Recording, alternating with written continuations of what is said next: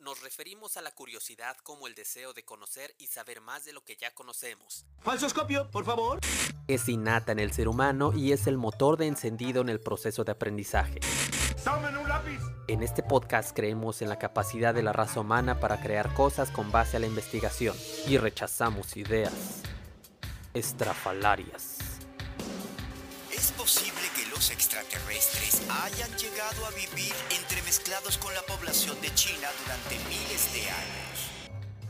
En este mundo hay mucho que aprender y mucho por descubrir. ¿Cuál será el nuevo tema para hablar? Solo hay una manera de saberlo, hablando de todo para todos. Los experimentos deben efectuarse en su hogar, con un adulto supervisando y con todo tipo de precauciones posibles. Estamos a menos de un mes de que se cumpla un año de esta cuarentena que nos vino a cambiar la vida a todos. Hay que hacernos a la idea de que el mundo que teníamos antes de que esto sucediera no va a volver. Han cambiado muchas cosas y otras tantas seguirán cambiando. Sería maravilloso que pudiéramos eliminar el virus.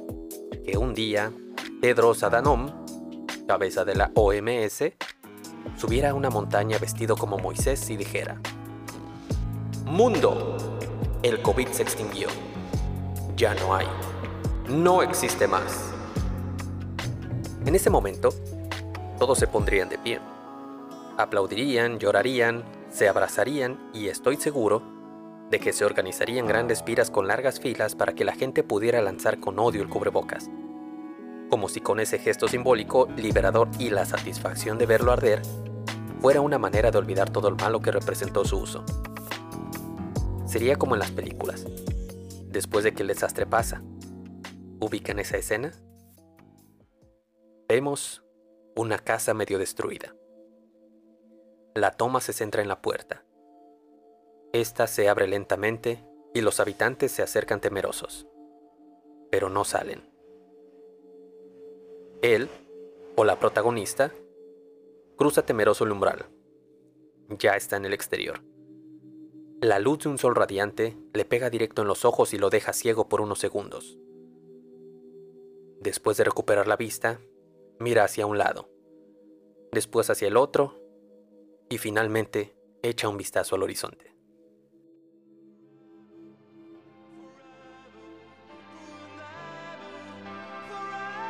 El peligro ya pasó. Nuestro protagonista da media vuelta y mira a su familia. Les sonríe. Ellos le devuelven la sonrisa. Extiende los brazos invitándolos a salir. La familia feliz se abraza. La toma se aleja mostrando un paisaje destruido pero soleado, símbolo de que todo estará bien. La toma hace fade out, mientras suena una canción de rock ochentera y corren los créditos finales.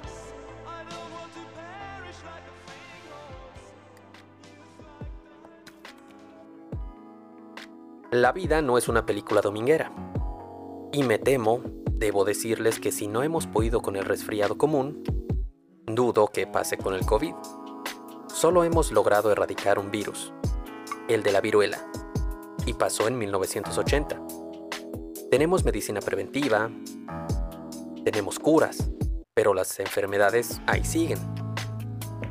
Llegará un momento en el que el COVID deje de matar del modo en el que lo hace ahora. Eso está claro. Me gusta imaginar que en un futuro la vacuna del COVID va a figurar en la cartilla nacional de vacunación junto con la del tétanos o la de la polio. Pero ustedes dirán, ya tenemos un año en el que todo lo que escuchamos trata del COVID. ¿A qué viene todo esto? ¿A poco no les dan ganas de escaparse de este planeta para olvidarse un rato del COVID y de todo lo que ha acarreado consigo? Yo no puedo ofrecerles eso, pero lo que sí puedo es hablarles de otro planeta más específicamente de Marte.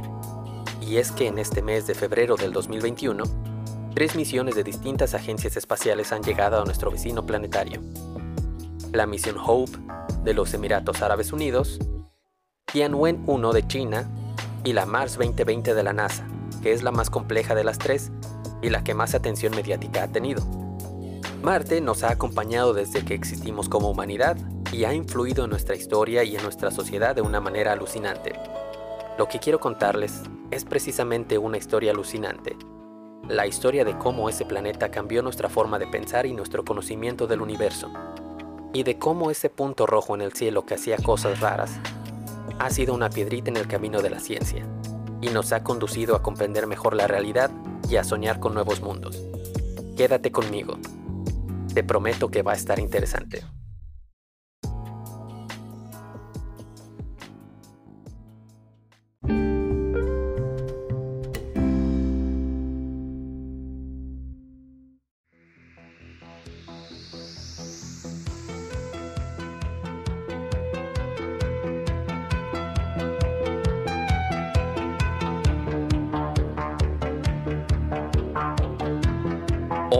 Todos, ¿cómo están muchachos y muchachas? ¿Cómo han estado? Espero que estén todos muy bien. Y pues ahí está, empezamos este, este episodio con el grupo que se llama Los Droides, The Droids. Y esta cancioncita que se llama eh, The Force, parte 1 y 2, porque hay dos partes. Pues esta canción, muchachos, ¿por qué esta? Bueno, esta canción viene de una ola o un movimiento, por llamarlo así, llamado eh, disco espacial, Space Disco. Eh, esta canción en particular es del 77. ¿sí? Y este tipo de música junto con pues, otra de... Bueno, esta canción junto con otras más de esta ola, eh, pues está inspirada en viajes espaciales y obras de ciencia ficción que vienen muy bien para el episodio que vamos a, a tener hoy, que va a ser de Marte, como ya lo escucharon aquí en, en la introducción. Este, y pues está buenísima. ¿eh? Eh, de hecho, si buscan el video en YouTube, eh, está interesante. Está muy simple, pero está interesante. Ahí vienen unos androides tocando el sintetizador en blanco y negro y una bailarina en el centro. Pero, este, pues vamos a quitarlo porque si no nos van a decir, oye, es que tú no tienes los derechos de autor y pues la verdad es que no. No, no los tengo. Pero pues vamos a poner un poquito de música de fondo.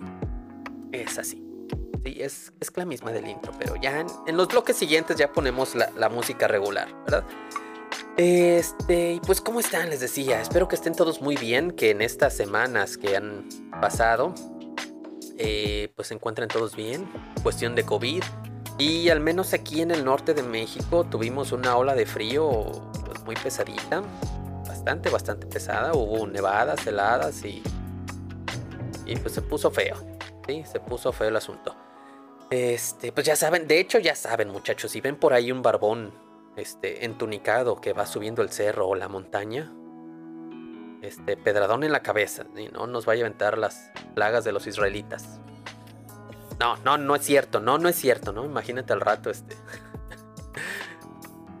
¿Cuánto barbón descalabrado no va a haber? No, es que el del podcast nos dijo. No, no, no es cierto. No es cierto, es chiste. Eh, pues bienvenidos muchachos. Bienvenidos al episodio a 10 de este podcast. Solo hay una manera de saberlo, hablando de todo para todos. Ya saben, yo soy Abraham. Y me da mucho gusto tenerlos como escuchas una vez más. Les decía en la introducción que les quiero contar una historia alucinante. ¿Sí? Eh, y para reconstruir esta historia alucinante, esta historia tan interesante, vamos a empezar pues por el principio. ¿Cuál es el principio? ¿Cómo se ve Marte desde la Tierra? ¿Cómo lo vemos nosotros a simple vista una noche cualquiera? ¿Y cómo es que lo vieron nuestros antepasados?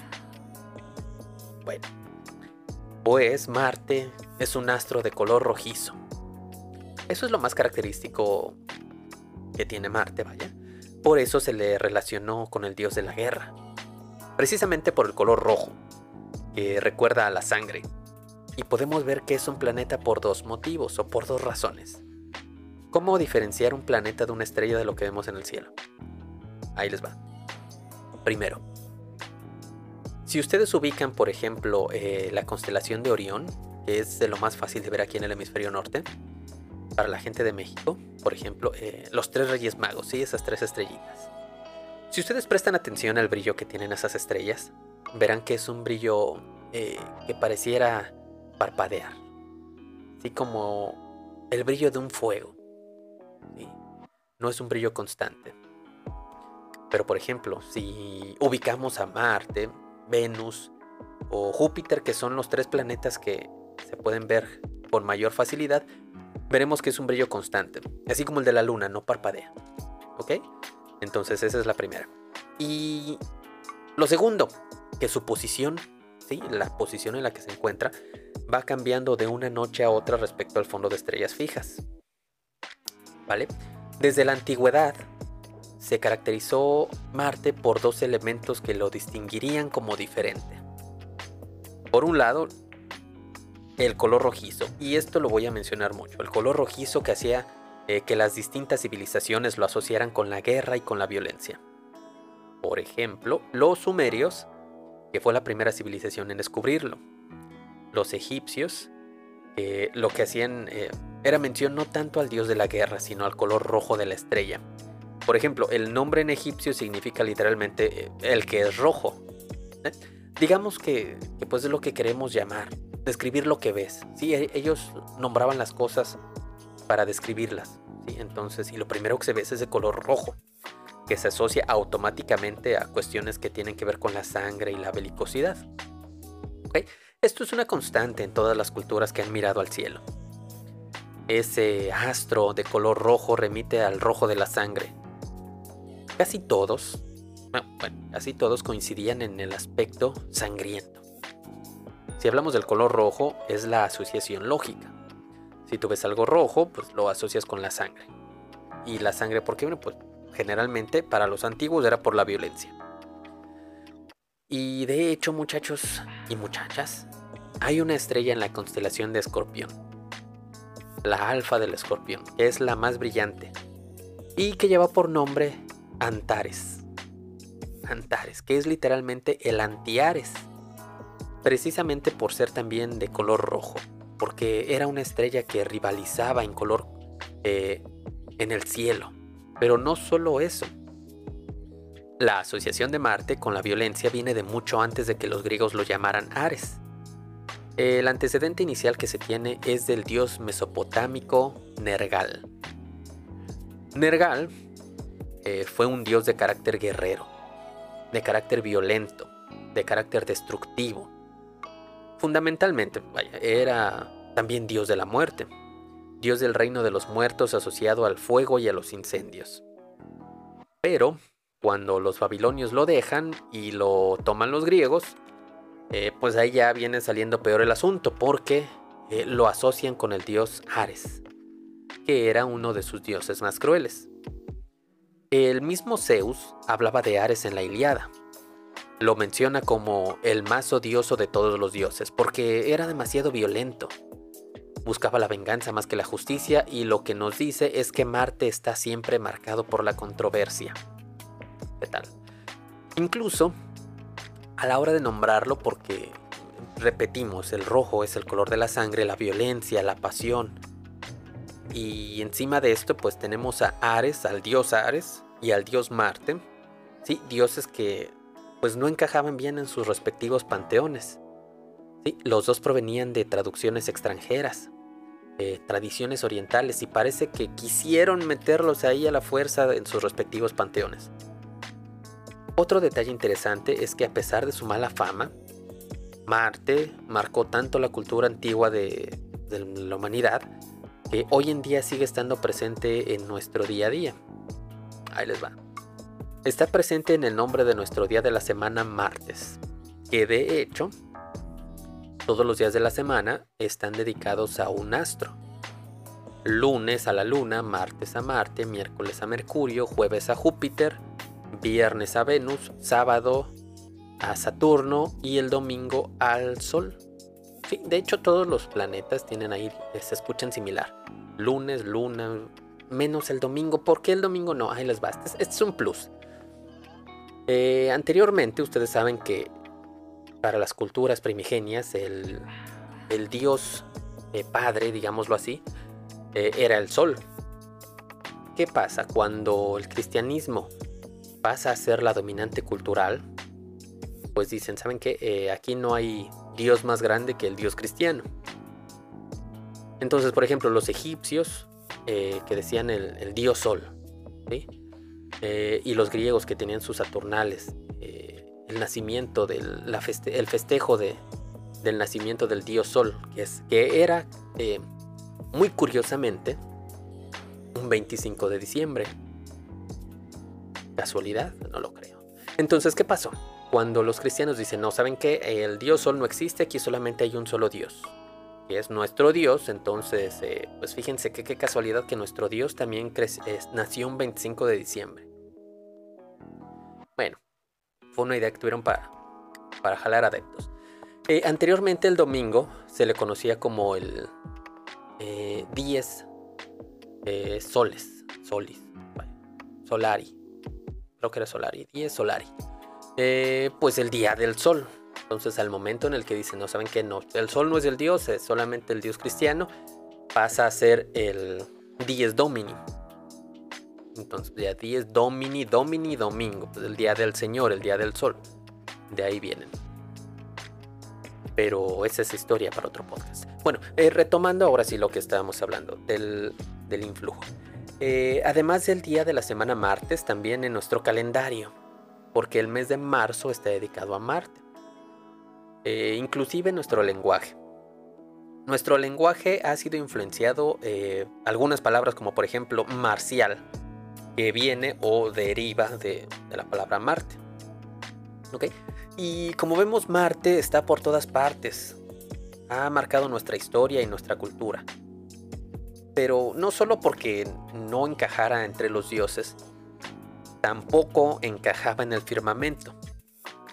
Esto porque cuando miramos al cielo, además de su color rojo que es característico, les dije que lo iba a repetir mucho, hay otra característica que hace de Marte un planeta muy especial. Su movimiento desconcertante en el cielo. Y tanto era así que Plinio el Viejo, no el joven, eh, decía que Marte era el eh, inobservable Cirrus, el astro que no se puede observar en latín. ¿Por qué? Porque no había manera de saber con antelación qué posición eh, iba a tener en el cielo. Y el problema de Marte era que al observar sus evoluciones en el cielo a lo largo del año, había un momento en el que parecía que se daba la vuelta. O sea, que de pronto avanzaba al revés que los demás planetas. Eh, los antiguos astrónomos se dieron cuenta eh, pues que en algún momento lo que tiene Marte es que su movimiento no es continuado en el cielo, sino que tiene momentos en los que parece que se frena en el cielo, se queda parado y luego eh, vuelve a retomar el movimiento, pero ahora en reversa. Entonces a eso le dieron el nombre de retrogradación. Para entenderlo mejor hay que imaginar las órbitas de la Tierra y de Marte y de cómo se mueven uno respecto al otro. Marte tiene una órbita externa respecto a la Tierra, o sea, que está más alejada del Sol que nosotros. Entonces hay veces que la Tierra digamos que se adelanta como en las curvas, ¿sí? Eh, los que han visto alguna vez una, una competencia de carreras, de, coches, vaya, eh, pues ¿qué pasa? El que da la vuelta por el, digamos, interno, lo hace más rápido. Al estar Marte externo, pues tarda un poquito más. Y eso es lo que pasa, pues la Tierra lo adelanta y cuando la Tierra lo pasa a Marte, en el cielo parece que Marte empieza a avanzar en sentido contrario. Realmente lo estamos dejando atrás, por eso avanza en sentido contrario. Este fenómeno se entiende o se entendería mejor si hiciéramos una foto diaria a Marte contra el fondo de estrellas fijas. Este describe una especie de, bucle, de vuelta, vaya, el mismo que tarda aproximadamente seis meses en hacer eh, esa vuelta y luego vuelve a tener un movimiento normal. Este movimiento retrógrado tenía locos a los astrónomos que empezaron a elaborar modelos de cómo giraban los planetas alrededor de la Tierra. Y pues que creen que Marte no encajaba en ninguno de estos modelos. Esto no era cuestión de que sus observaciones fueran malas y que estuvieran equivocadas sino que pues, genuinamente el planeta hacía cosas raras. Entonces, a partir de ahí empiezan los problemas. Eh, ellos decían, bueno, si tú estás en el centro del universo y todos son círculos alrededor de ti, eh, la cosa pues entonces está mal. Eh, algo y en este rompecabezas celeste fue el que llevó a Ptolomeo a desarrollar su famoso modelo geocéntrico ese complicado sistema de esferas que fue referencia durante siglos. Pero resultó que con las esferas el movimiento de Marte tampoco encajaba. Y les voy a contar, la cosa era tan complicada que a un astrónomo, matemático, cartógrafo y médico austríaco llamado George Joachim Reticus, quien era incapaz de entender cómo se movía Marte. Y un día estaba tan desconcertado y devastado que acabó dándose de cabezazos contra la pared. Ahí tenemos al pobre Reticus, este, pegándose en la pared. Y realmente Marte era un planeta rebelde, el planeta díscolo, el motor de todos los cálculos para hacer encajar ese sistema que no funcionaba. Y lo emocionante es que cuando algo no funciona en ciencia es señal de que hay un modelo que aún no conocemos. Y el primer intento de responder a ese enigma es cuando se pasa del geocentrismo al heliocentrismo. O sea, cuando Nicolás Copérnico propuso que los planetas giran alrededor del Sol y no de la Tierra como se venía pensando. Y es aquí cuando el movimiento de Marte pues como que ya empieza a encajar. No del todo, pero ya empieza a tener sentido.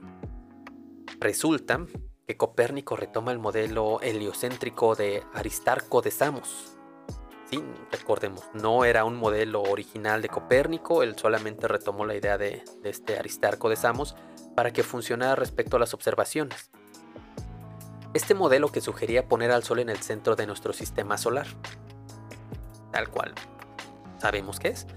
Con este nuevo modelo se conseguía resolver varios problemas y fundamentalmente el problema de las retrogradaciones. Pero después de dar tantas vueltas resultó que Marte seguía sin encajar completamente.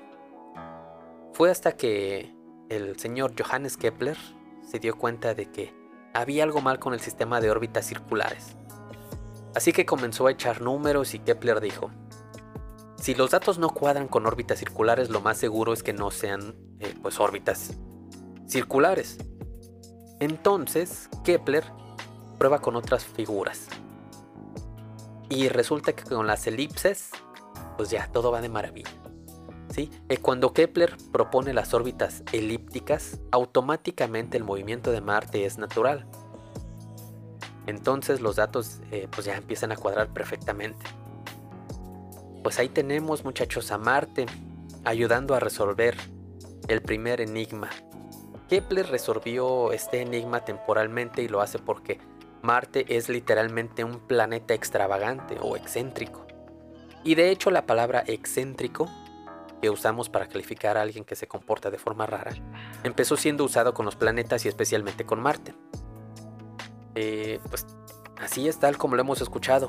Ese planeta que hacía cosas raras, esa luz roja que se movía de manera extraña, no solo cambió el lenguaje, sino que contribuyó de manera esencial a conocer cómo funcionaba todo nuestro sistema solar. Marte fue el planeta que permitió resolver el misterio del movimiento de los planetas del sistema solar. Pero la cosa no acaba aquí. Las leyes de Kepler formuladas para encajar el movimiento marciano, serían una pieza clave que luego Isaac Newton usaría para comprender cómo funciona la gravedad y desarrollar el cálculo infinitesimal, además pues de las matemáticas que hoy nos permiten ir al espacio. Vaya, hoy día tenemos naves espaciales o, los teléfonos celulares, eh, por decir algo, en gran medida porque hubo algunos seres humanos curiosos que se preguntaron, oye, ¿Qué es esa luz roja en el cielo? Eh, aunque aún hay más. Aún hay más. Como escucharán a continuación, porque Marte también modificó para siempre nuestros sueños y nuestra manera de pensar en el futuro.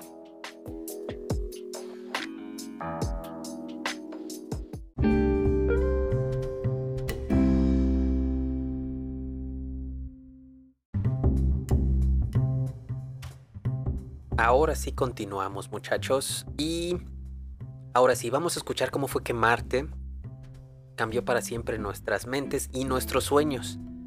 Eh, hasta ese momento hemos hablado de observaciones a simple vista, pero un momento en el siglo XVII en el que todo cambió. Y pues bueno, una vez que se desarrollaron los primeros telescopios, cuando se empiezan a observar eh, eh, de cerca el planeta Marte, pues este planeta se convierte en una fuente de todo tipo de ilusiones visuales que vuelven a desconcertar a los astrónomos. Uno de los primeros en observarlo y dibujar un mapa de Marte fue el italiano Francesco Fontana. Eh, este señor eh, Francesco Fontana era un astrónomo napolitano, que fue de los primeros en observar a Marte con un telescopio, con mejores capacidades que el que usaba Galileo. Pero ese telescopio tenía un montón de aberraciones tremendas. ¿Qué es una aberración? Pues errores en la lente. Eh, así de sencillo. Y que prácticamente lo que él veía era una esfera y con una gran mancha de color negro que él pensó que se trataba de una formación geológica. Sí, lo que él veía era más o menos como el ojo de una cabra. Y eh, busquen ahí en Google, ojo cabra, y se ve pues en una van a ver el ojo y en el centro pues la pupila, saben de las cabras es como que rectangular. Eso era más o menos lo que veía. Eh, pues les digo, literalmente, Marte estaba haciendo alucinar a los astrónomos. Y ahora, eh, a Francesco Fontana no fue el único al que Marte hizo alucinar. Eh, hablando, por ejemplo, de Pietro Angelico Secchi, que era un jesuita y astrónomo italiano que en 1858 observó unas formaciones que parecían alargarse como un canal, y a uno de estos canales lo llamó Canal Atlántico. Pero eh, pues, lo que, la realidad es que lo que él observó realmente no existe. El problema de observar un cuerpo que es tan pequeño, que tiene tan solo unos cuantos segundos de arco de diámetro, eh, es que es muy fácil dejarse llevar por la imaginación porque está jugando en, el límite de lo que la vista humana permite. Y a pesar de todo, a medida que se desarrollaron los telescopios más potentes, los astrónomos consiguieron imágenes cada vez mejores de Marte. A finales del siglo XIX, hay un astrónomo italiano que aprovecha una oposición de Marte para observar su superficie y anotar detalladamente todo lo que va viendo. Y de paso le pone nombre a varios de los accidentes geográficos eh, que según él ve sobre el planeta. Cabe decir que cada astrónomo que hacía observaciones le ponía sus propios nombres. y cada quien le daba este, identidad a, lo que ellos veían. Pero en la actualidad seguimos usando los nombres que puso un astrónomo eh, que está muy ligado al estudio de Marte, que fue eh, Giovanni Schiaparelli. Bueno, seguimos utilizando los nombres que puso Schiaparelli, que son ¿sí? un mundo mítico, onírico, como por ejemplo Orontes, Éufrates, eh, Protonilus, todas estas regiones con esos nombres que son en cierto modo muy evocadores, lo que hace Schiaparelli es que parte de, nombres bíblicos y de la geografía antigua, de ahí tomó su inspiración. Schiaparelli, además de poner buenos nombres, es otro de esos astrónomos que tiene un toque especial. Porque, pues bueno, al igual que Johannes Kepler resulta que era miope. Eh, y fíjense, no deja de ser curioso que dos de los mejores astrónomos de toda la historia no veían muy bien de lejos. ¿Qué tal? Eh, eso no es todo. Sí, resulta que Schiaparelli, además de miope, también era daltónico. Y el ser daltónico, en este caso, como todos ustedes saben, eh, pues era un problema porque los daltónicos no pueden ver bien las graduaciones de rojo y de verde. entonces, pues como se imaginarán, las graduaciones de rojo eran muy importantes en Marte. Sí, para distinguir unos detalles de otros. Eh, de hecho, para ver detalles de Marte en los telescopios utilizan filtros de color rojo, porque eso hace que las diferencias de coloración del terreno destaquen mucho más. Y, pero a pesar de todo, Schiaparelli hizo un gran trabajo de observación. Pero sigue habiendo algo que no cuadra. Y es que con su telescopio ve algo que ahora sabemos que es evidente, y es que la geografía marciana está dividida en dos. Busquen imágenes de Marte. El hemisferio norte es en gran parte mucho más eh, liso, por llamarlo de alguna manera, que el sur, que pareciera estar lleno de cráteres. Es como si la parte norte fuera el lecho de un antiguo océano. En principio, eh, él nota que son distintos el norte del sur y ve unas estructuras que, ligan el norte con el sur. Esas estructuras que eh, él las aprecia de forma lineal y entonces las llama canali. Eso trae un problema, no por lo que él describe, sino porque otros van a malinterpretar su descubrimiento. De hecho, eh, solo describe las zonas que le parecen grandes cañones de origen geológico, y ya. Nunca pretendió hacer pensar que había civilizaciones en Marte. Eh, lo que él pretendió era explicar cómo podía ser que en el norte hubiera una zona de mar y cómo ese mar podía tener esa irrigación eh, hacia la zona continental. Entonces él lo que interpretó era que podía haber una hipotética zona de mar que tenía comunicaciones con la zona continental. Eh, y esto nos da pie para introducir a nuestro próximo protagonista de nombre Percival Lowell. Sí, pues este señor Percival Lowell, que era un matemático y millonario estadounidense, que era aficionado a la astronomía, pues él agarra y se construye un gran telescopio en Arizona. ¿sí? Además de millonario, Lowell era una especie de, friki. ¿sí? Este, si hubiera tenido Friki Plaza, hubiera ido. Eh, era un friki de la época, porque influido por las novelas de ciencia ficción de otro gran personaje llamado Camille Flammarion, eh, es la manera en la que em, él empieza a hacer su trabajo. Eh, Lowell construye en Flagstaff, Arizona, un observatorio. Esa ciudad es uno de los mejores eh, lugares para realizar observaciones astronómicas en Estados Unidos. Y pues resulta que Lowell observa la superficie de Marte y dibuja una serie de líneas que él interpreta como grandes canales que obviamente no existían más que en su imaginación y que según él fueron construidos por una civilización alienígena. Y esto es otro ejemplo de cómo funciona la paraidolia, o sea, eh, encontrar patrones en imágenes que no lo tienen. Por ejemplo, eh, si tú ves el frente de un carro, pareciera que, que, los faros y la defensa hacen una carita. Sí, eso es paraidolia. Porque empieza a hacer una serie de dibujos que según las observaciones eh, hechas por Schiaparelli son muy finas y son estructuras aleatorias, pero con una cierta tendencia de norte a sur. Sí, ahora con Percival Lowell se transforman en estructuras que eh, asemejan a nodos, ¿sí? Eh, mismos que unen estas, estas líneas. Con estas evidencias automáticamente se piensa que hay un planeta donde hay agua en la zona norte, pero luego en la parte sur no tienes agua, entonces necesitas llevar esa agua del norte para irrigar el sur. Además, tienes estos nodos que serían ciudades, lo cual sería señal eh, de que hay civilizaciones eh, en Marte, según él. Sí, el caso es que Lowell se emociona tanto con esta idea que sus titulares sobre la existencia de marcianos empiezan a ocupar portadas de varios periódicos y publicaciones. Porque imagínense, ¿sí? Eh, por ejemplo, el 27 de agosto de 1911, la revista The New York Times eh, publicó un artículo titulado Los marcianos construyen dos inmensos canales en dos años. Vasta obra de ingeniería llevada a cabo en un tiempo increíblemente corto por nuestros vecinos planetarios.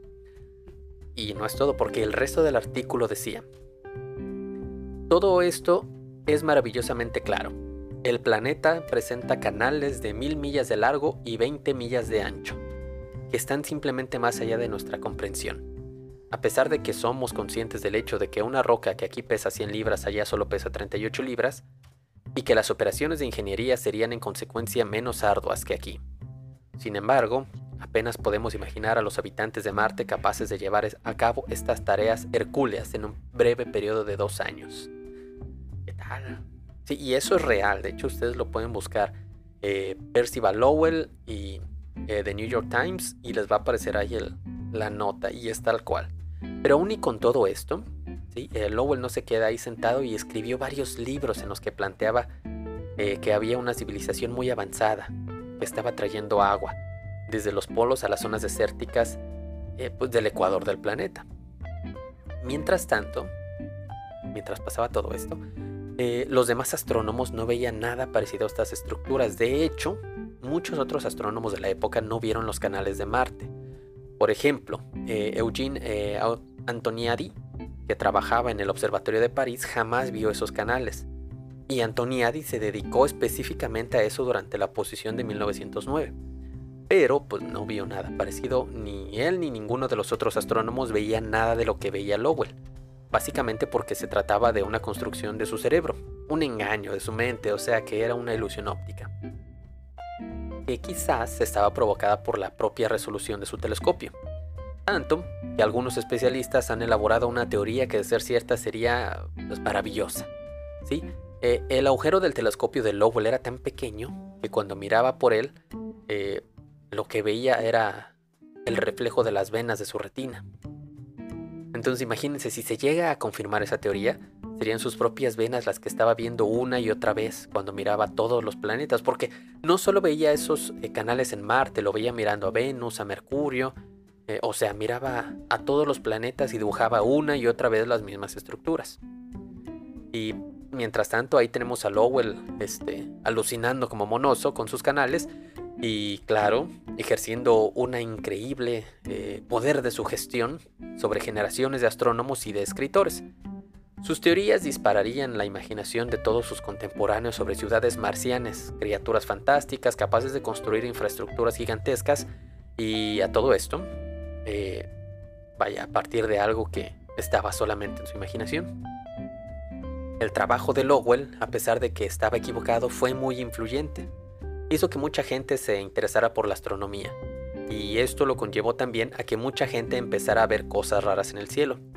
Y así fue como el planeta Marte, aquel punto rojo que se movía de una forma rara en el cielo, estimuló la imaginación de los hombres, tanto que aquel planeta excéntrico fue fundamental para la aparición de un nuevo género literario, la ciencia ficción un género centrado en especular sobre el futuro de la humanidad y la conquista de otros mundos. Y cómo eh, en una profecía autocumplida muchos de los científicos que hoy se dedican a investigar el espacio y de los pioneros que invierten en exploración espacial están en parte condicionados por lo que leyeron de pequeños en esas historias y cómo soñaron que sería posible. Marte ha sido el planeta que más eh, dispara la imaginación del ser humano y un planeta que ahora estamos eh, conociendo mejor y que será la primera vez que pisemos un mundo que no esté vinculado gravitatoriamente a la Tierra como en el caso a la Luna. Pero continuamos muchachos porque esto va a estar interesante.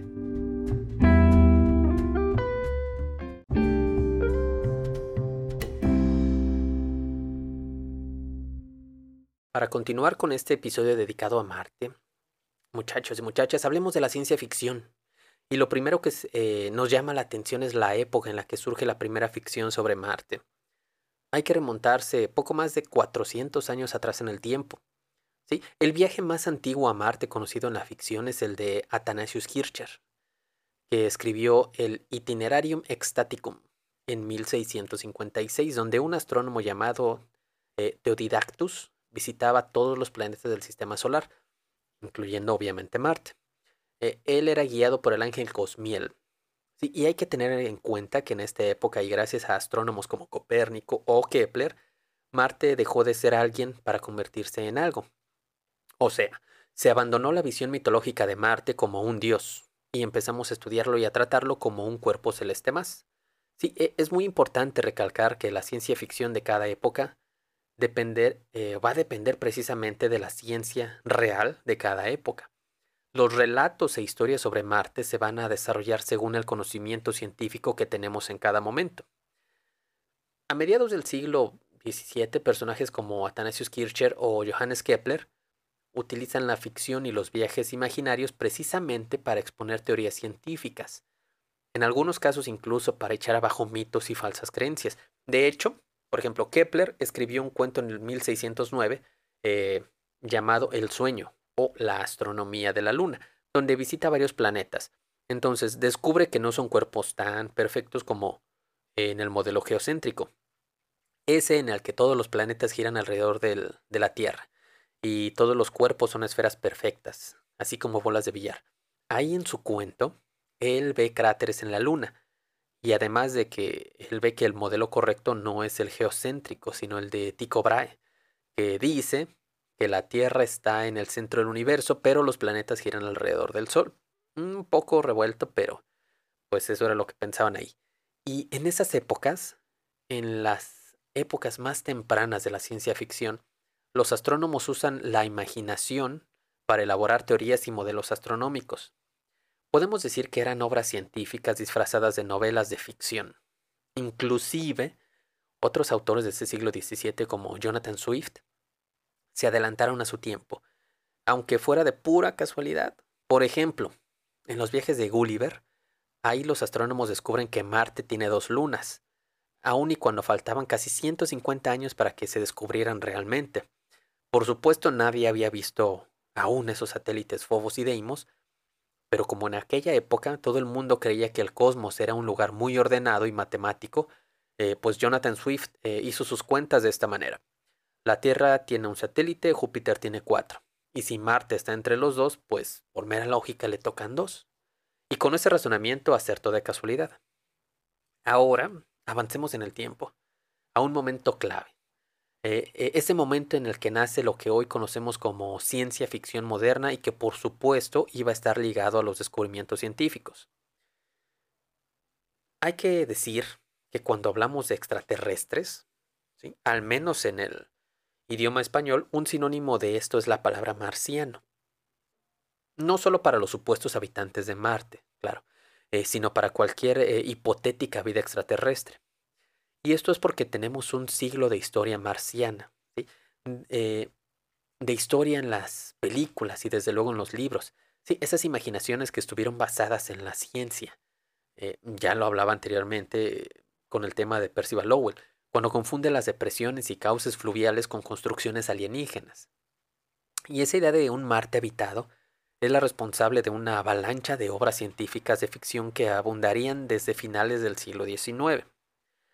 Hay que recalcar que incluso eh, si están equivocados los descubrimientos y avances científicos van a provocar la imaginación del ser humano. Y a partir de aquí surgen las novelas, los libros, los relatos eh, de otros mundos. Sí, vaya, retomando a Lowell, eh, se estaba usando el mejor telescopio del mundo, sí, el que tenía en Flagstaff. Flagstaff, perdón. Y es justo decir que Marte visto con el telescopio desde la Tierra, al menos desde la Tierra, con pues telescopios no tan de punta, sí, este, pues Marte se ve ahí medio lastimoso. De hecho, ustedes pueden buscar imágenes en Google, eh, Marte visto con telescopios de la Tierra y no se ve tan nítido como nos gustaría para ver detalles.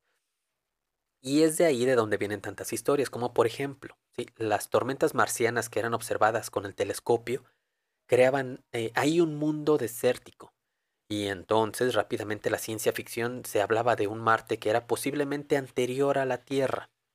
Sí, mucho más desarrollado con antiguas civilizaciones capaces de hacer grandes ingenierías a escala planetaria viviendo en un clima desértico.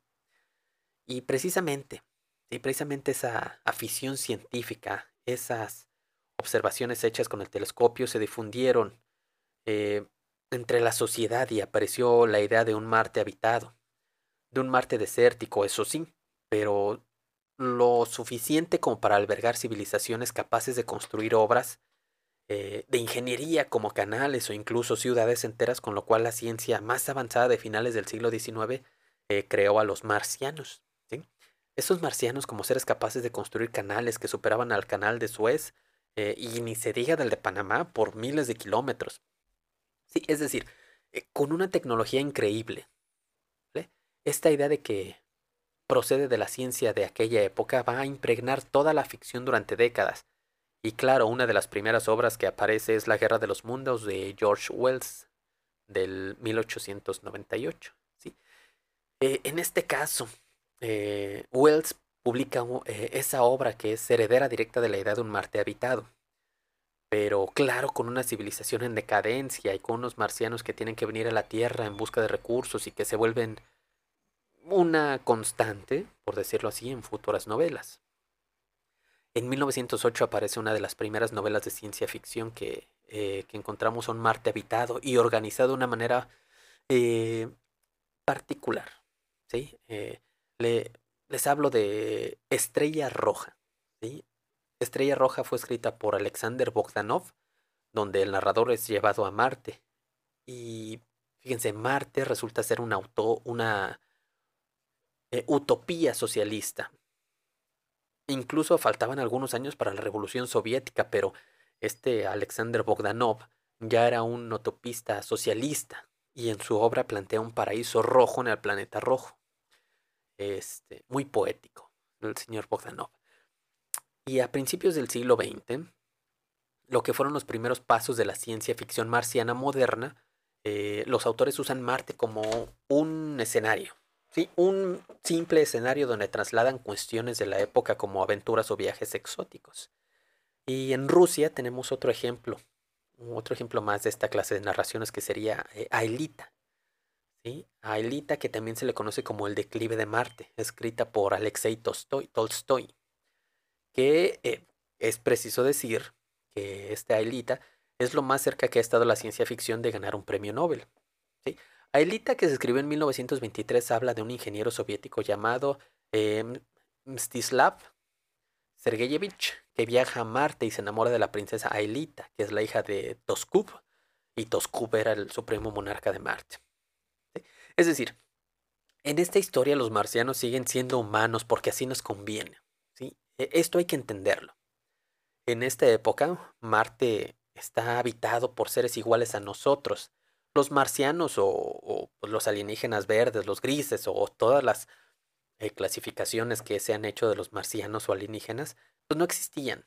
Eh, no existen en los relatos. Las aventuras de aquellas épocas eh, las protagonizan viajeros de la Tierra que van a Marte y se encuentran ahí ciudades, reinos, monarcas, princesas, pero todos esos habitantes son físicamente iguales a nosotros.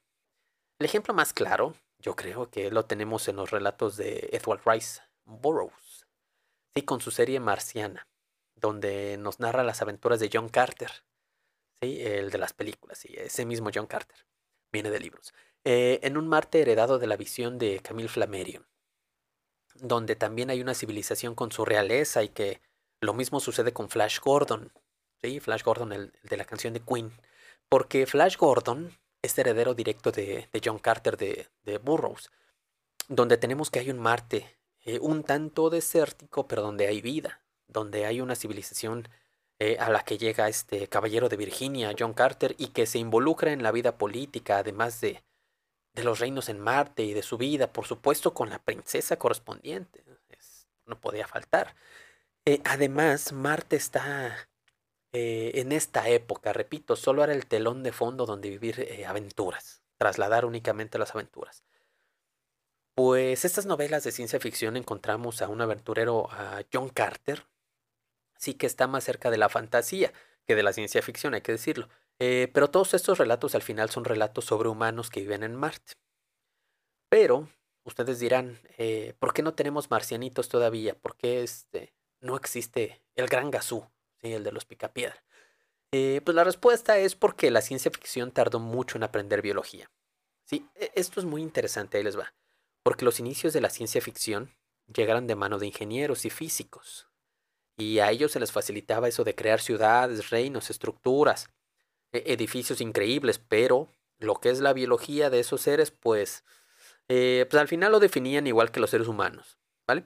La biología marciana, esos seres que se conoce como diferentes porque han evolucionado en un planeta distinto, esto iba a tardar eh, unas cuantas décadas. Inclusive las crónicas marcianas de, Ray Bradbury, eh, que se publicaron en 1950, ahí los habitantes de Marte seguían teniendo aspecto humano. Pero eh, entonces, a mediados de la década de los 60 nuevamente, un hecho científico va a cambiar por completo toda la ciencia ficción que se venía haciendo hasta ese momento. Hay que pensar que para muchos la ficción sobre Marte tiene dos épocas, que serían antes del Mariner y después de las Mariner. Sí, porque las ondas Mariner son las primeras que nos dicen, eh, ¿sabes qué? Aquí no hay nada, no hay ni aire, ¿sí? Este, vaya, las, me parece que fue la Mariner 3 y la 4, eh, las que pasaron cerca de Marte, eh, y que nos pudieron hacer lecturas detalladas de las condiciones geográficas y atmosféricas del planeta. Sí, fueron un golpe pues muy duro que, nos dijo que todo lo que hemos ido imaginando, eh, pues va a ser, mejor dicho, mentira. ¿Sí? Y el 14 de julio de 1965 la sonda Mariner 4 envía por primera vez fotos reales de Marte. Y aquello era un desierto, con unas condiciones muy duras. Eh, esto pues aparentemente fue un golpe brutal para las esperanzas científicas de encontrar vida, y ese golpe por supuesto también se trasladó a la ciencia ficción. No había ciudades, ni estructuras, ni reinos, ni princesas, ni nada. Solo había arena y polvo. Y esto sí, cuando las ondas eh, Mariner y Viking llegan en los 60s y en los 70 respectivamente, fueron las que destrozaron todo. ¿sí?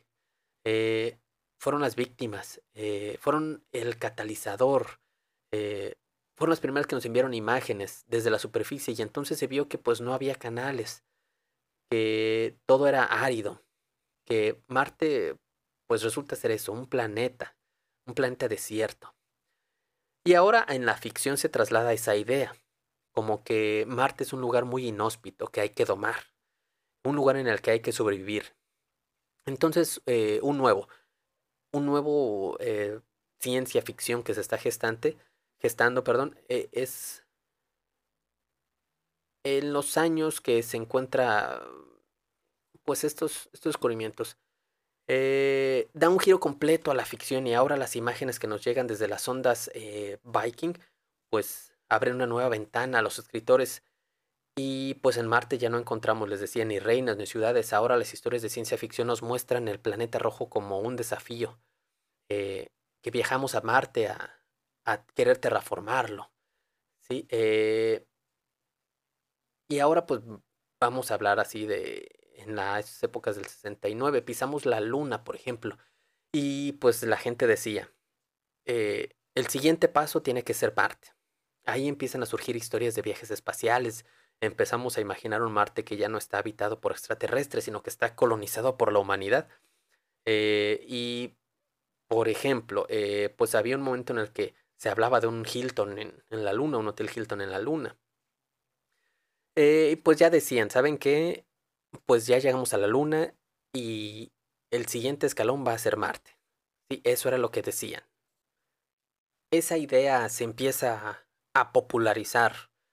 Ya se ponía una nueva frontera que era Marte y se hablaba que sucedería a principios de los 80. Pues sabemos que no fue así.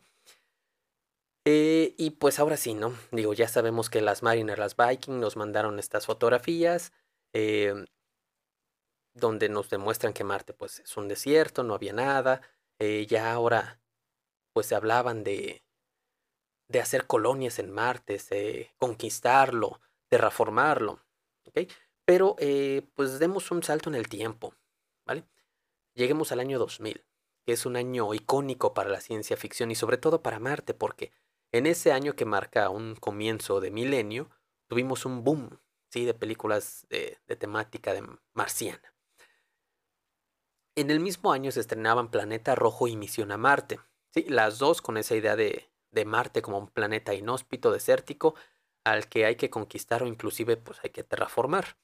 Fueron unos años en los que la ficción sobre Marte se puso de moda y no solo en el cine, también se escribió una de las grandes obras maestras de la ciencia ficción en 2001. Eh, se publicó Marte Rojo, la primera de las novelas de eh, Kim Stanley Robinson, que finalmente se convertirá en trilogía con Marte Azul, y Marte Verde. Hay que decir que al principio el propio eh, Arthur C. Clarke la bautizó como la mejor novela sobre la colonización de Marte que, que se había escrito hasta el momento. Pero es que la avalancha de películas con la temática de Marte de principios de esta década incluyen hasta una película eh, realizada en, eh, pues, en nuestro idioma o pues, por gente de la misma lengua en España que se llamaba eh, Strand, Stranded me parece, que es, eh, hecha por eh, España y que aborda la idea de náufragos en Marte. Les digo entonces esta película y novela, Stranded, que luego se hizo película, hecha en 2001, en 2001, perdón, escrita por Juan Miguel Aguilera y Eduardo Vaquerizo, que por cierto, este Eduardo Vaquerizo tiene unas obras muy, muy buenas, ahí lo pueden buscar, donde se narra una expedición en la que pues un ave se estrella en Marte, ¿sí? Este concepto de náufrago que desde Robinson Crusoe llevaba siglos dando buenas historias, ahora se lleva al extremo, se lleva fuera de la Tierra. Es el náufrago total, en un planeta deshabitado, hostil y del que solo hay una manera de salir. Sí, pues obviamente, al espacio. Eh, otra vez la ciencia y la ficción tomados eh, de la novela debe ir eh, incorporarse a las pantallas, digamos, por este medio. Pero pues no será la última, porque Marte sigue estimulando nuestra imaginación. Quizás ya no con los canales ni con los reinos que los que se hablaban anteriormente, ya tampoco hay princesas, pero ahora nos inspira y nos hace soñar con el descubrimiento de otros mundos. Ahora vivimos tiempos donde se han impuesto una ciencia ficción que llamamos dura y que pretende acercarnos eh, la imaginación de otros tiempos, ajustándose a parámetros científicos y que es aquella que pretende ser lo más eh, leal y fiel posible a la precisión científica de lo que sabemos hoy. Y en ese sentido, el gran esfuerzo que es mantenerse dentro del reino de lo posible sin romper ni una ley física. Decía Isaac Asimov que, que la ciencia ficción podría romper una ley física, ¿sí? pero si rompían más de una, ya era una narración fantástica. Y con esa filosofía actual de ficción dura nos ha llegado en películas como Gravity, ¿sí? Eh, por poner un ejemplo. E, en este el panorama que estamos viendo ahora, eh, obras de ciencia ficción que intentan ser lo más realistas posibles con las leyes físicas que conocemos en la actualidad. Y que estoy seguro que ahora con, con los descubrimientos que se van a dar con estas ondas, eh, pues nos van a tener también otra nueva ola de, de novelas y de historias de ciencia ficción.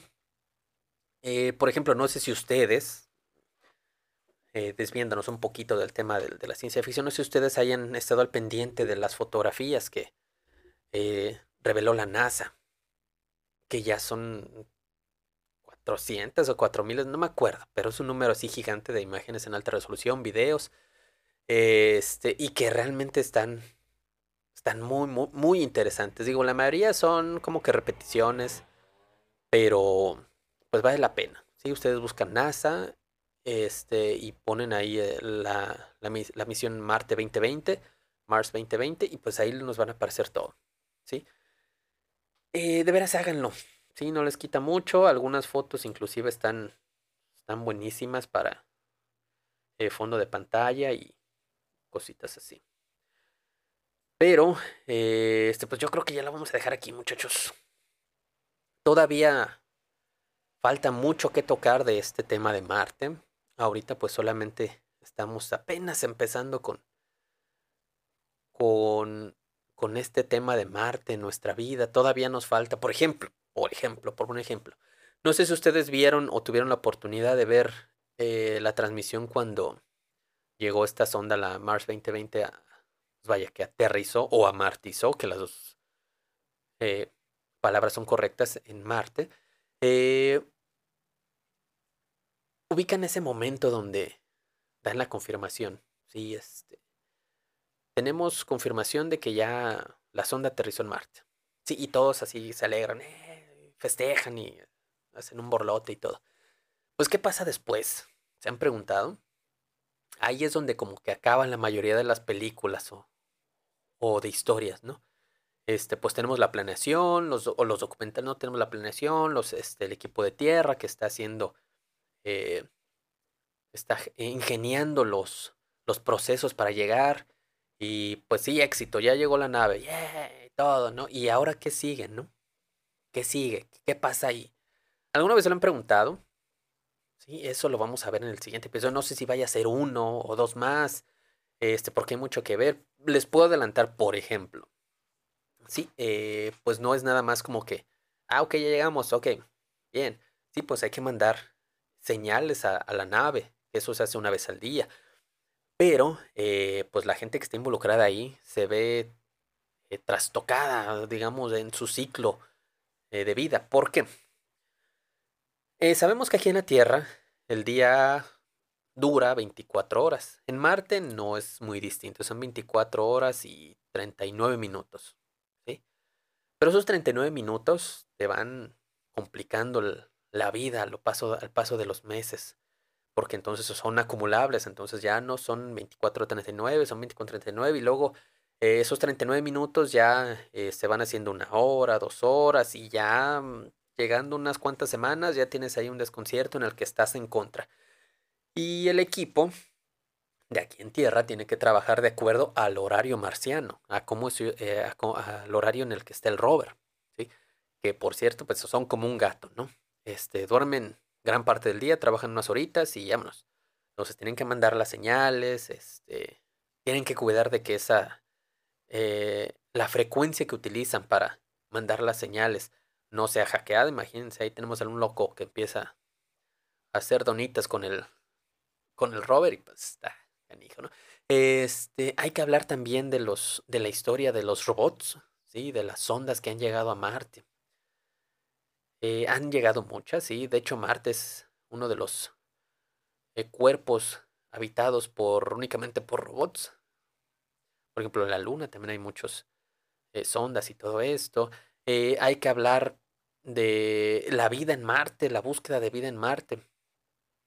Hubo un momento en el que se estuvo totalmente convencido de que ya, se había encontrado vestigios de vida en Marte.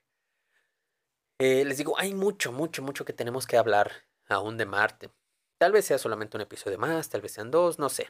Este, ahí cuando lo vaya escribiendo les digo. Eh, y puede ser la siguiente semana, puede ser dentro de semanas, no lo sé. No lo sé, en algún momento va a llegar. ¿sí? Entonces, eh, déjenme hacer una pausa y volvemos para cerrar el programa, muchachos.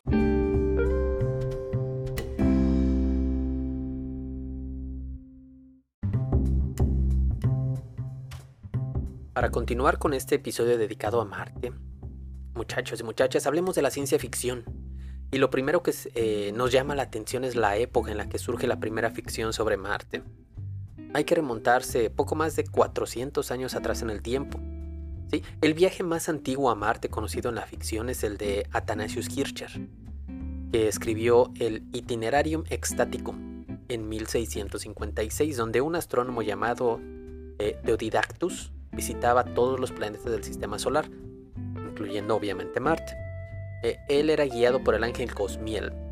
y hay que tener en cuenta que en esta época y gracias a astrónomos como Copérnico o Kepler, Marte dejó de ser alguien para convertirse en algo. O sea, se abandonó la visión mitológica de Marte como un dios y empezamos a estudiarlo y a tratarlo como un cuerpo celeste más. Sí, e, es muy importante recalcar que la ciencia ficción de cada época depender, eh, va a depender precisamente de la ciencia real de cada época. Los relatos e historias sobre Marte se van a desarrollar según el conocimiento científico que tenemos en cada momento. A mediados del siglo XVII, personajes como Athanasius Kircher o Johannes Kepler utilizan la ficción y los viajes imaginarios precisamente para exponer teorías científicas, en algunos casos incluso para echar abajo mitos y falsas creencias. De hecho, por ejemplo, Kepler escribió un cuento en el 1609 eh, llamado El sueño, la astronomía de la Luna, donde visita varios planetas.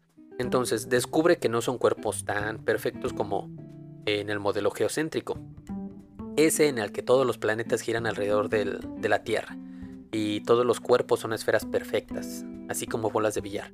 Ahí en su cuento, él ve cráteres en la Luna, y además de que él ve que el modelo correcto no es el geocéntrico, sino el de Tycho Brahe, que dice que la Tierra está en el centro del universo, pero los planetas giran alrededor del Sol. Un poco revuelto, pero pues eso era lo que pensaban ahí.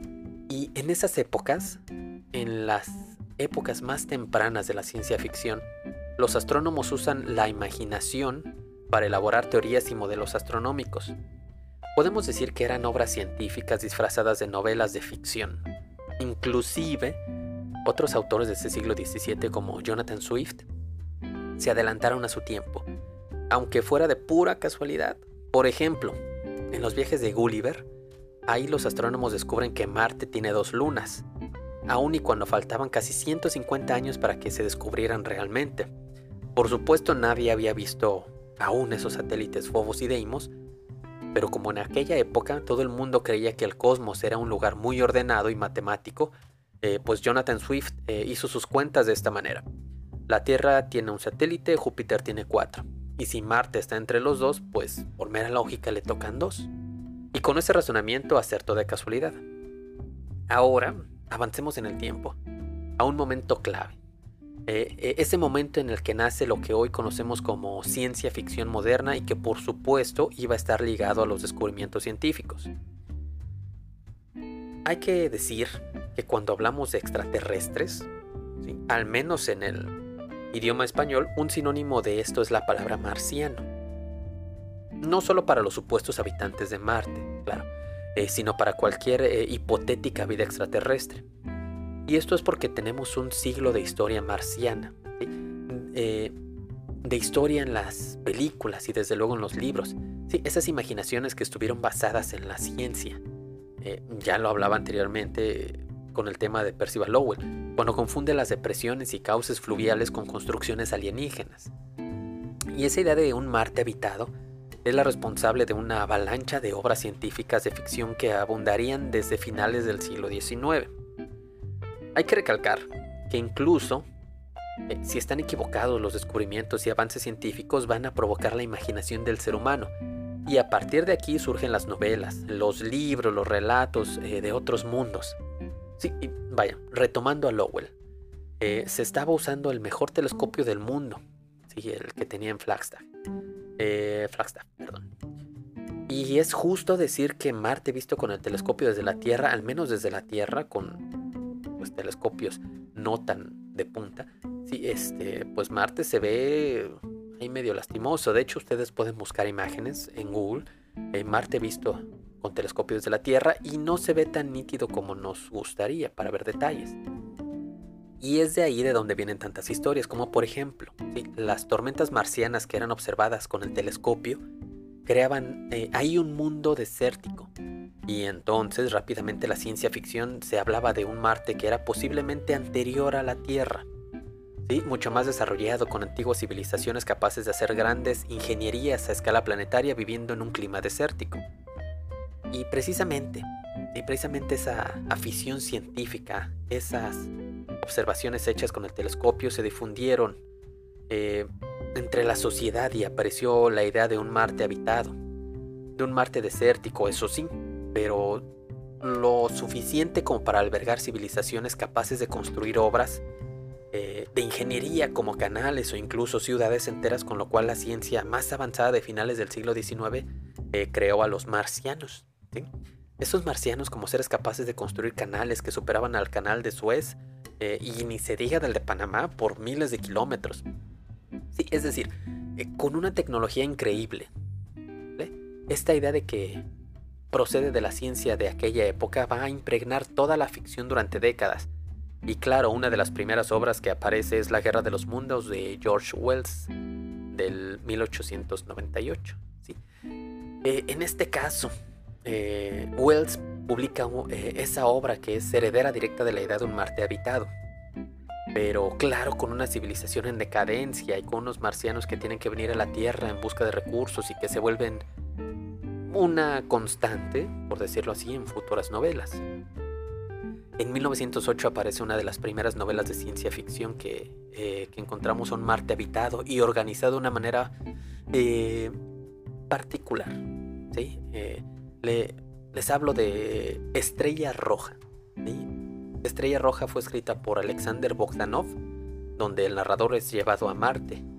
Y fíjense, Marte resulta ser un auto, una eh, utopía socialista.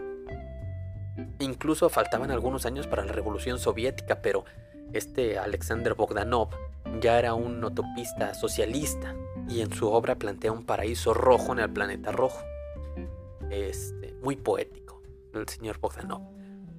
Y a principios del siglo XX, lo que fueron los primeros pasos de la ciencia ficción marciana moderna, eh, los autores usan Marte como un escenario, ¿sí? Un simple escenario donde trasladan cuestiones de la época como aventuras o viajes exóticos. Y en Rusia tenemos otro ejemplo, otro ejemplo más de esta clase de narraciones que sería eh, Aelita. ¿sí? Aelita que también se le conoce como El declive de Marte, escrita por Alexei Tolstoy, Tolstoy que eh, es preciso decir que esta Aelita es lo más cerca que ha estado la ciencia ficción de ganar un premio Nobel. Aelita, que se escribió en 1923, habla de un ingeniero soviético llamado eh, Mstislav Sergeyevich, que viaja a Marte y se enamora de la princesa Aelita, que es la hija de Toskub, y Toskub era el supremo monarca de Marte. Es decir, en esta historia los marcianos siguen siendo humanos porque así nos conviene. E, esto hay que entenderlo. En esta época, Marte está habitado por seres iguales a nosotros, los marcianos o, los alienígenas verdes, los grises o todas las eh, clasificaciones que se han hecho de los marcianos o alienígenas, pues no existían. Eh, no existen en los relatos. Las aventuras de aquellas épocas eh, las protagonizan viajeros de la Tierra que van a Marte y se encuentran ahí ciudades, reinos, monarcas, princesas, pero todos esos habitantes son físicamente iguales a nosotros. El ejemplo más claro, yo creo que lo tenemos en los relatos de Edward Rice Burroughs. y con su serie Marciana, donde nos narra las aventuras de John Carter, ¿sí? el de las películas, y ese mismo John Carter, viene de libros, eh, en un Marte heredado de la visión de Camille Flammarion, donde también hay una civilización con su realeza y que lo mismo sucede con Flash Gordon, ¿sí? Flash Gordon, el de la canción de Queen, porque Flash Gordon es heredero directo de, John Carter de, de Burroughs, donde tenemos que hay un Marte eh, un tanto desértico, pero donde hay vida, donde hay una civilización eh, a la que llega este caballero de Virginia, John Carter, y que se involucra en la vida política, además de, de los reinos en Marte y de su vida, por supuesto con la princesa correspondiente. no podía faltar. Eh, además, Marte está en esta época, repito, solo era el telón de fondo donde vivir aventuras, trasladar únicamente las aventuras. Pues estas novelas de ciencia ficción encontramos a un aventurero, a John Carter, sí que está más cerca de la fantasía que de la ciencia ficción, hay que decirlo. Eh, pero todos estos relatos al final son relatos sobre humanos que viven en Marte. Pero ustedes dirán, eh, ¿por qué no tenemos marcianitos todavía? ¿Por qué este, no existe el gran Gazú, el de los picapiedra? Eh, pues la respuesta es porque la ciencia ficción tardó mucho en aprender biología. Sí, e, esto es muy interesante, ahí les va porque los inicios de la ciencia ficción llegaron de mano de ingenieros y físicos, y a ellos se les facilitaba eso de crear ciudades, reinos, estructuras, e-, edificios increíbles, pero lo que es la biología de esos seres, pues, eh, pues al final lo definían igual que los seres humanos. ¿Vale? La biología marciana, esos seres que se conoce como diferentes porque han evolucionado en un planeta distinto, esto iba a tardar eh, unas cuantas décadas.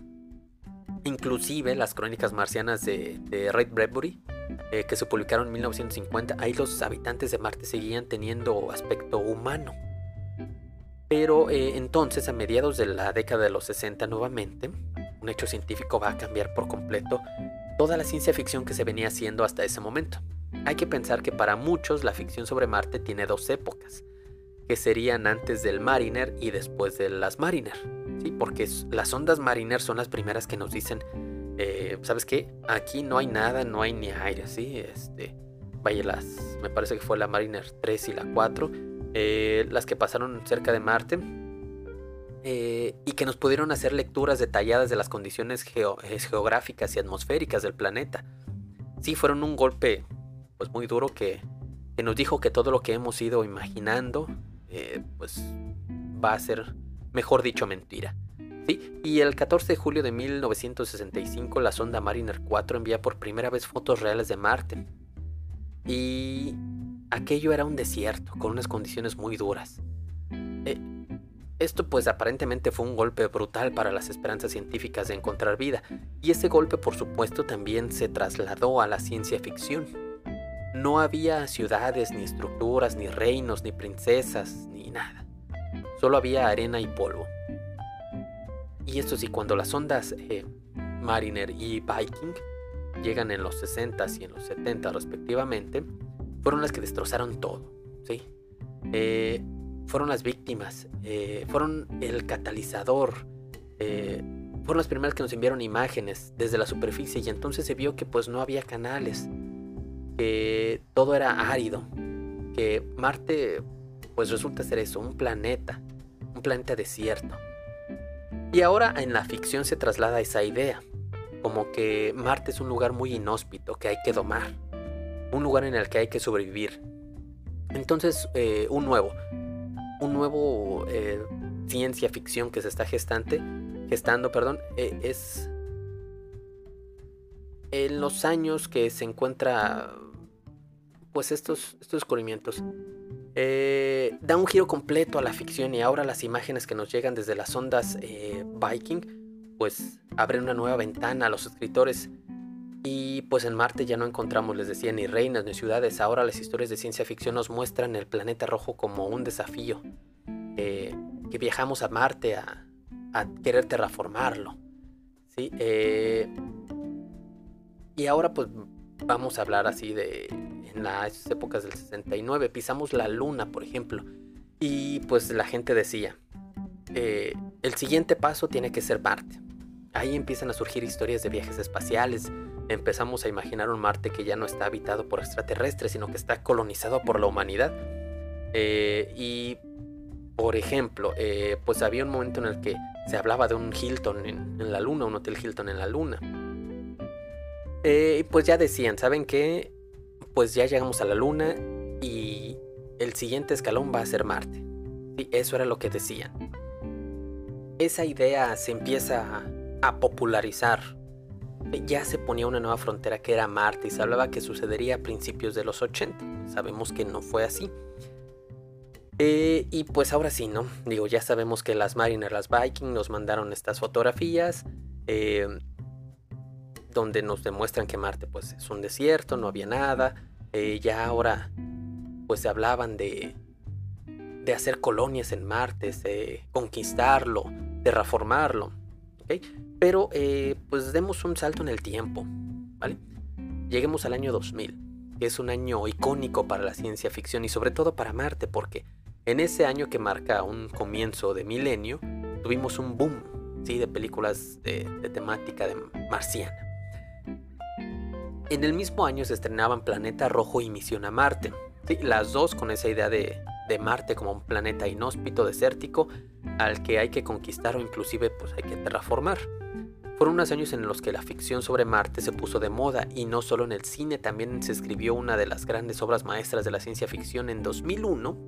Eh, se publicó Marte Rojo, la primera de las novelas de eh, Kim Stanley Robinson, que finalmente se convirtiera en trilogía con Marte Azul y Marte Verde.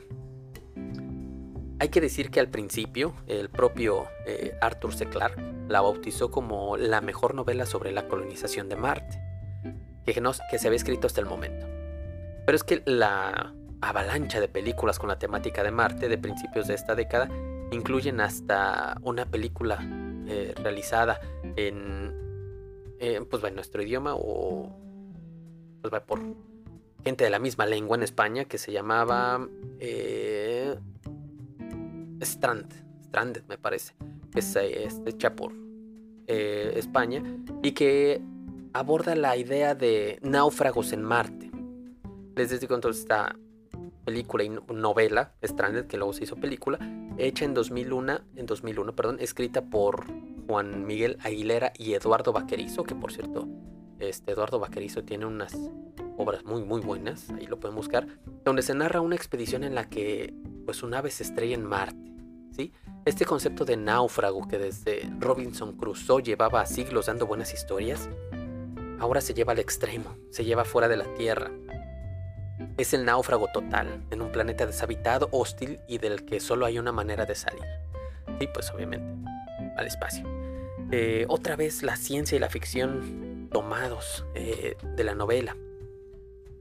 Debe ir eh, incorporarse a las pantallas, digamos, por este medio. Pero pues no será la última, porque Marte sigue estimulando nuestra imaginación, Quizás ya no con los canales ni con los reinos que los que se hablaban anteriormente, ya tampoco hay princesas, pero ahora nos inspira y nos hace soñar con el descubrimiento de otros mundos. Ahora vivimos tiempos donde se han impuesto una ciencia ficción que llamamos dura y que pretende acercarnos eh, la imaginación de otros tiempos, ajustándose a parámetros científicos y que es aquella que pretende ser lo más eh, leal y fiel posible a la precisión científica de lo que sabemos hoy. Y en ese sentido, el gran esfuerzo que es mantenerse dentro del reino de lo posible sin romper ni una ley física. Decía Isaac Asimov que, que la ciencia ficción podría romper una ley física, pero si rompían más de una ya era una narración fantástica. Y con esa filosofía actual de ficción dura nos ha llegado en películas como Gravity, ¿sí? Eh, por poner un ejemplo en este el panorama que estamos viendo ahora, eh, obras de ciencia ficción que intentan ser lo más realistas posibles con las leyes físicas que conocemos en la actualidad. Y que estoy seguro que ahora con, con los descubrimientos que se van a dar con estas ondas, eh, pues nos van a tener también otra nueva ola de, de novelas y de historias de ciencia ficción. Eh, por ejemplo, no sé si ustedes eh, desviándonos un poquito del tema de, la ciencia ficción, no sé si ustedes hayan estado al pendiente de las fotografías que eh, reveló la NASA, que ya son 400 o 4000, no me acuerdo, pero es un número así gigante de imágenes en alta resolución, videos, este, y que realmente están, están muy, muy, muy interesantes. Digo, la mayoría son como que repeticiones, pero pues vale la pena. Si ustedes buscan NASA este, y ponen ahí eh, la, la, misión Marte 2020, Mars 2020, y pues ahí nos van a aparecer todo. ¿sí? Eh, de veras háganlo. ¿sí? No les quita mucho. Algunas fotos inclusive están, están buenísimas para eh, fondo de pantalla y cositas así. Pero, este, pues yo creo que ya la vamos a dejar aquí, muchachos. Todavía falta mucho que tocar de este tema de Marte. Ahorita pues solamente estamos apenas empezando con con este tema de Marte en nuestra vida. Todavía nos falta, por ejemplo, por ejemplo, por un ejemplo. No sé si ustedes vieron o tuvieron la oportunidad de ver eh, la transmisión cuando llegó esta sonda, la Mars 2020, a, vaya, que aterrizó o amartizó, que las dos eh, palabras son correctas en Marte. Eh, ubican ese momento donde dan la confirmación. Sí, este, tenemos confirmación de que ya la sonda aterrizó en Marte. Sí, y todos así se alegran, eh, festejan y hacen un borlote y todo. Pues, ¿qué pasa después? ¿Se han preguntado? Ahí es donde como que acaban la mayoría de las películas o, o de historias, ¿no?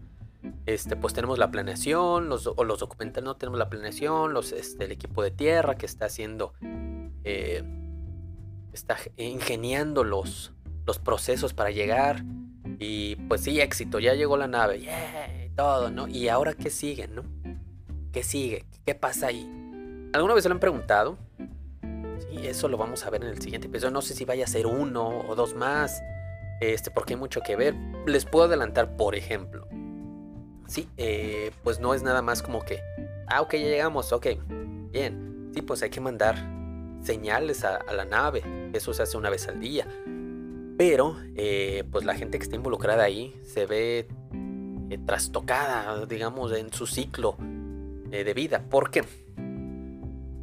sabemos que aquí en la Tierra el día dura 24 horas. En Marte no es muy distinto, son 24 horas y 39 minutos. Pero esos 39 minutos te van complicando la vida al paso, al paso de los meses.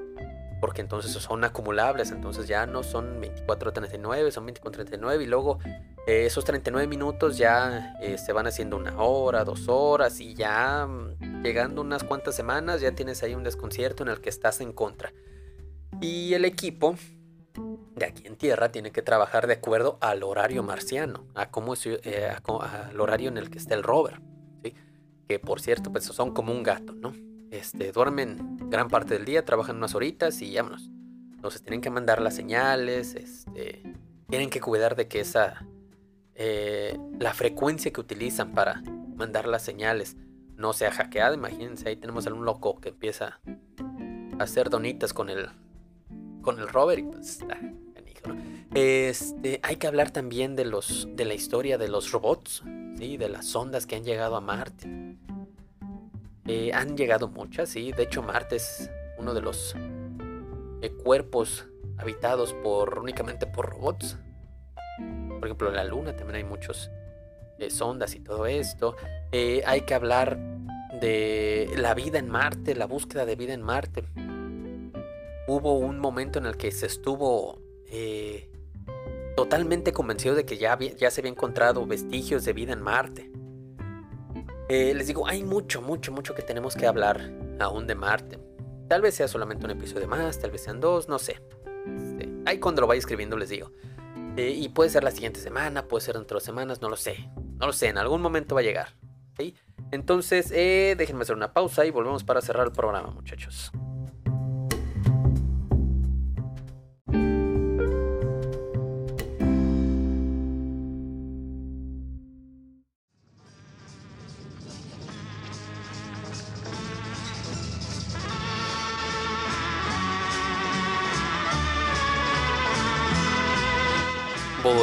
Ahora sí les decía.